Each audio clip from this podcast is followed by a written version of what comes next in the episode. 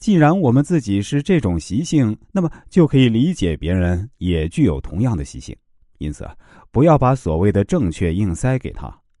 有一位汽车代理商在处理顾客的抱怨时，常常冷酷无情，绝不肯承认是自己这方面的错误，总想证明问题的根源是顾客在某些方面犯了错误。结果，他每天陷于争吵和官司纠纷中，心情也是一天比一天坏，生意也大不如以前。后来啊，他改变了处理客户抱怨的办法。当顾客投诉时，他首先说：“我们确实犯了不少错误，真是不好意思。关于你的车子，我们有什么做的不合理的地方，请你告诉我。”这个办法很快使顾客解除了武装，由情绪对抗变成了理智协商，于是啊，事情就容易解决了。如此一来，这位代理商就能轻松的处理每一件事情，生意也越来越好。当我们说对方错了的时候，他的反应常让我们头疼；而当我们承认自己也许错了的时候呢，就绝不会有这样的麻烦。这样做不但会避免所有的争执，而且可以使对方跟你一样的宽宏大度，承认他也可能弄错。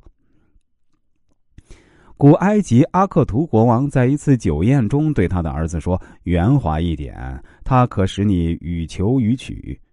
不要对别人的错误过于敏感。”不要执着于所谓正确的意见，不要轻易刺激任何人。如果你要使别人同意你，应当牢记的一句话就是：尊重别人的意见，永远别说你错了。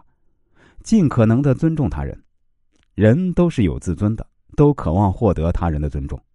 大而言之，在社会阶层中；小而言之，在一个团队中，只有收入高低、分工不同的区别，绝对没有人格的贵贱之分。扪心自问，我需要别人的理解和尊重吗？同样，这也正是别人都需要的。聪明的人就需要先理解和尊重别人。有一位企业老板有一次批评他的女秘书：“你这件衣服很漂亮，你真是一个迷人的小姐。只是啊，我希望你打印文件的时候注意一下标点符号，让你打的文件啊像你一样可爱。”女秘书对这次批评印象非常深刻啊，从此啊打印文件就很少出错。这位老板算得上是一位聪明的人了，说话如此委婉客气，是他好修养、好气度的体现。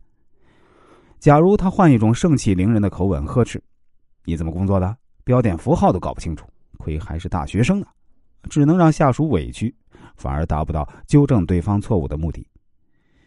有人说的话立足点和出发点本来是不错的，但由于说话时不尊重对方，因而导致无谓的误解和争端。